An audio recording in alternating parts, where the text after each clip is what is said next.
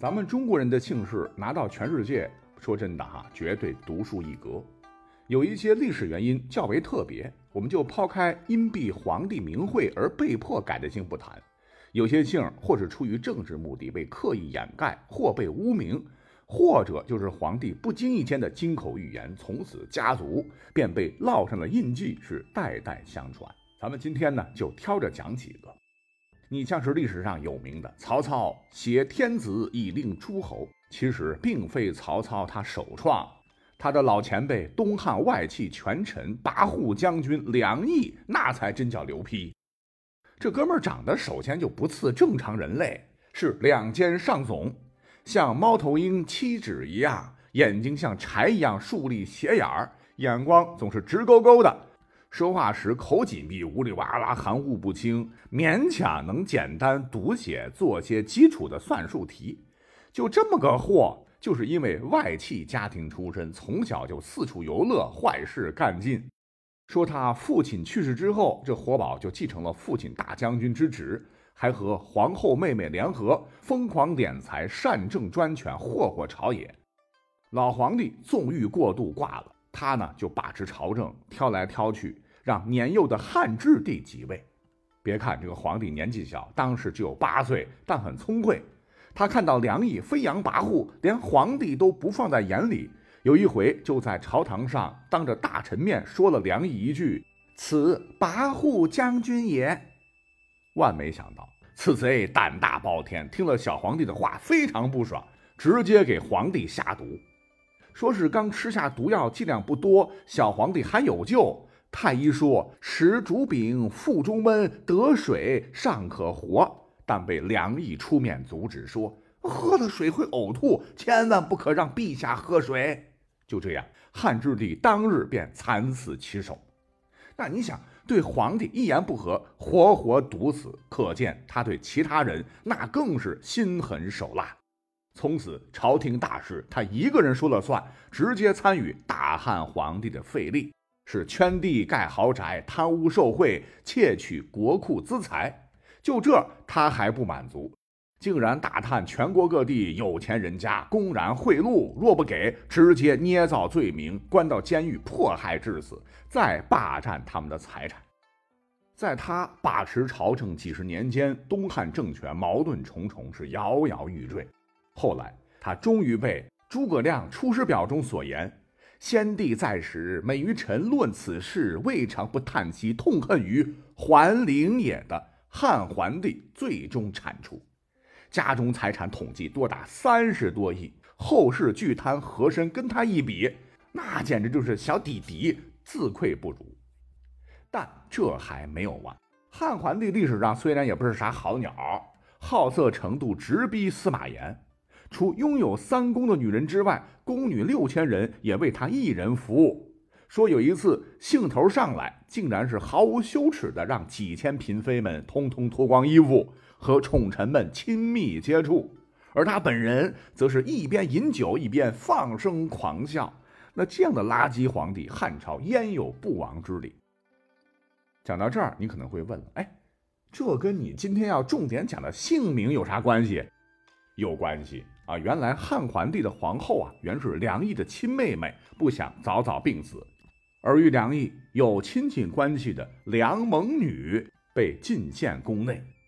梁猛女，对，您没听错啊，哇呀，猛张飞的那个猛，女子的女哈，猛女哈，名字够威，但人呢长得还不错啊，又精通采阴之术，皇帝宠幸之后特别喜欢，就立为了皇后。等到这个梁毅倒台之后呢，汉桓帝对梁氏特别特别厌恶。可是呢，他宠爱的枕边人竟然是姓梁啊！每天晚上如胶似漆，芙蓉帐里度春宵，啊总觉得很别扭。于是呢，就直接下诏说：“你以后啊，也别姓梁了，直接改姓伯好了。”就希望他能够像西汉的伯姬一样厚道。从此宫中梁猛女不见了，而多了一位伯猛女。随着历史的发展，那我们都知道，桓灵二帝作吧啊，终于将日薄西山的大汉王朝作完了，东汉末年，天下大乱，各路诸侯是打打杀杀，最终呢，占据江东的孙权割据一方，奠定了三国鼎立的基础。可是大家伙儿好像只知道他有个哥是小霸王孙策，威名远播。孙策当年是继承父亲遗志，大败刘繇，击败王朗，吞并严白虎。如果不是他，哪里还会有后来的东吴大帝孙权呢？但其实各位有所不知啊，江东猛虎孙坚繁殖力惊人。孙权可不光有这个哥，他还有几个兄弟，分别是孙羽、孙匡，以及一位庶出的同父异母的弟弟。据《三国志·吴书·孙坚传》所载，孙坚的这个庶子年龄啊，在孙坚和吴氏的次子之下，生母不明，别名孙仁。他这几个哥哥啊，不是乌程侯就是太守的啊，因为他被骂作野种嘛，官职就一直很低，和孙权的关系也不是很亲密。说是在公元二百二十二年，这一年陆逊大败刘备于夷陵，那危机解除，魏吴短暂的联盟立马破裂。魏文帝曹丕就趁着吴国刚大战损耗较大，是三路伐吴。在东路战场，征东大将军曹休与吴国前将军吕范展开激战，史称吴洞口之战。而此战呢，孙仁也在吴军当中打杂。吕范本来想给他一次露脸的机会，派他去执行火攻的任务，小小克隆一把火烧赤壁。但不曾想，这个孙仁稀里糊涂啊，竟然不管不顾风向。一把大火乌龙的，竟将吴军的粮草、武器、补给呼啦啦全给烧得精光，差一点东路大军受牵连，全军覆没。不幸中的万幸哈，幸亏中路战线东吴朱桓大破曹仁，三路伐吴迅速终止。复盘东吴战优，魏蜀吴三国鼎立的形势被进一步的巩固，故而呢，按律当斩的孙仁这才保住了一命。但死罪虽免，活罪难饶。孙权对这个瓜弟弟毫不留情，直接取消了他姓孙的资格，终身监禁，顺带着让他和他的家族全部改姓丁。丁丁的那个丁，可能是孙朗生母为丁，立即逐出孙吴皇室。哎，说实话，这还是多少留点面子。而下面要说的这个姓，哎，不光稀奇古怪，还有不为人知的历史故事。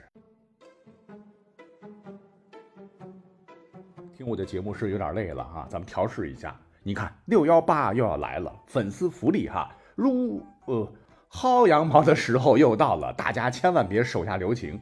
呃，因为我爷爷奶奶方言重啊，一直教我撸羊毛，一下子改不过来。只要大家知道占老马或强子东便宜的时候到了就行了。手机里边不是都有京东和淘宝吗？来，只要您是大力丸的粉丝，他俩的羊毛皆可薅，请在 APP 搜索框中。京东刘强东家输入“大力丸”四个字儿，大力水手的大力丸子的丸，再加上儿童的这个儿，就可以领取京东红包。六月四号到六月十八号更有大额红包，最高有机会领取一万八千六百一十八元。再来，马总的淘宝搜索框输入“大力重重重”。一共五个字儿哈，大力水手的大力，中中中中大奖的中哈，大力丸祝您好运气，每日开红包，五月二十九号十点到六月二十号有机会获得超级红包六百一十八或者其他券，祝您好运。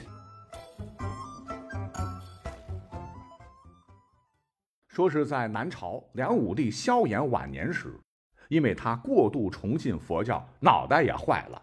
竟然是不顾反对，收留了反复无常、东魏叛逃来的军阀侯景。不曾想，这家伙白眼狼走投无路啊，给他好吃好喝供着，这小子竟然还反了。趁着梁朝内部矛盾重重，仅率少数人马，奇迹般的攻破了重兵防守的建康，囚禁了梁武帝，并将其活活饿死，还扶持了梁武帝的四儿子萧纲做了傀儡皇帝。自个儿封了自个儿史上绝无仅有的宇宙大将军。其实侯景这等小人得势，梁武帝的儿子们难辞其咎。萧衍原来有八个儿子，但是四个早死。萧衍本来是想立自个儿的老妻荆州刺史萧绎为继承人，任命他为大都督，总管军事。可是呢，他看走了眼，这个儿子巴不得他早死，好登得大宝。那看到侯景作乱，拥兵十几万的萧绎竟然他没有主动擒王，眼睁睁地看着八十多岁的老爹被饿死，无人收尸。他想，此刻朝廷越乱越好，到时候我再如救世主一般率军平叛，击卓扬清，收拾了烂摊子，岂不是皇帝之位做得更加名正言顺？这边呢，侯景不久将萧纲干掉，继续在建康擅断专权，大杀四方，十几万人头落地，杀得满城血流成河。而这边呢，萧绎不但没有马上讨伐侯景，就黎明于水火，竟然认为侯景不足为虑，而将屠刀挥向了有血缘关系的亲兄弟和亲侄子们，是先杀了侄子萧玉和六哥萧伦，又追杀另一个侄子萧察。一番家族毁灭的神操作，梁武帝的骨血就只剩下他和老八萧纪了。萧绎很担心有军权的老八会借着讨逆贼为名壮大实力，竟然设坎儿拒绝联合其讨伐侯景。在公元五百五十二年，萧绎领着大将军王僧辩最终击败了侯景，而这个时候，萧纪也在益州，就是刘备当时建立蜀国的益州，竟然他称帝了。说起来，萧纪这厮也不是什么好鸟。侯景已死，自己也当了皇帝，他就觉得老七这个七哥啊，兵力雄厚，必须得死，就率重兵攻打。萧绎当时处于劣势，就玩起了阴谋诡计，一边假意求和，你说咱们都是一个爹，何必手足相残呢？而一边呢，背地里向北朝西魏借兵。小弟弟萧纪果然没有经验啊，就被唬住了。最终猝不及防，兵败被捕。而萧绎呢，虽然是胜利者，可是是惨胜。为了皇帝之位，损兵折将不说，对梁朝战略位置极其重要的益州，竟然被西魏趁机占据不还。而此时已是梁元帝的萧绎，二话不说，直接将弟弟一家斩首示众，并下诏萧纪这一支不配再姓萧，从此之后改姓氏为饕餮。饕餮是啥玩意儿呢？我们经常说饕餮盛宴，饕餮盛宴嘛，乃是神话传说中状如羊身人面、眼在腋下、虎齿人手的怪物，其名可比喻贪婪之徒。人们一般称这种人为老饮。在千古第一奇书《山海经》当中，也将饕餮与混沌、穷奇、陶物号称为四凶。那以饕餮为姓，乃是打击政敌而给予的恶姓。古人闻之，那避之唯恐不及。但说实话哈，这个姓名现在人听起来还蛮有气势的，魔幻小说常见 BOSS。那我也查了查，饕餮这个姓现在竟然仍然还有人在使用啊，只是呢不足千人了啊，比大熊猫还珍贵。好了，讲了这么多，你看历史上哈一些姓氏啊都是皇帝改的，或者是因皇帝而改的，可是呢也有例外。那就是皇帝无比尊贵的姓氏，竟然也有被他人强行给改了的记录。讲到这儿，你会说，哎，刚才的萧纪不是也称帝了吗？他那个不算哈，失败了，史上不承认他是皇帝。说是南北朝之后，我们中国历史上第二个大乱世——五代十国开启，大大小小几十个割据政权打来杀去，杀了个昏天黑地。直到百年间，出现了一位差一点就彪炳史册的，却被我们忽略的明君。哎，这就是五代后周的太祖郭威。郭威出身将门世家，身材魁梧，勇力过人，加入后唐庄宗李存勖的亲兵，后协助后汉高祖刘知远称帝，凭借左命之功，累迁枢密使、天雄军节度使，是平定河中，镇守邺城。可是后来受到后汉隐帝刘承佑的猜忌，无奈之下，他是先下手为强，发动兵变，攻破开封，推翻了后汉隐帝。但遗憾的是，刘承佑派人呢，早已将郭威在京的家属全部杀死，继子郭荣的三个儿子也全被诛杀。郭威呢，顾不得难过啊，不久呢，又率军抵御契丹。在澶州受部将推戴，黄袍加身即皇帝位，就此建立了周朝，史称后周。在位期间，崇尚节俭，虚心纳谏，改革弊政，促进打得一塌糊涂的北方地区的政治经济形势好转。但不几年，天妒英才，郭威就因病驾崩，享年五十一岁。那儿子全都死光了，只能养子郭荣继位，史称后周世宗，也是五代第一明君。他呢，继承了郭威的改革，延续了后周经济和文化发展，西征后蜀，南攻南唐，为宋统一天下奠定了基础。那再后来，故事各位应该都知道了吧？郭荣病故，幼子即位，而殿前都点检赵匡胤却发动陈桥兵变，欺负孤儿寡母，篡周代宋。但是呢，赵匡胤登基之后，他第一件事就是立马将周世宗郭荣的姓改成了柴荣。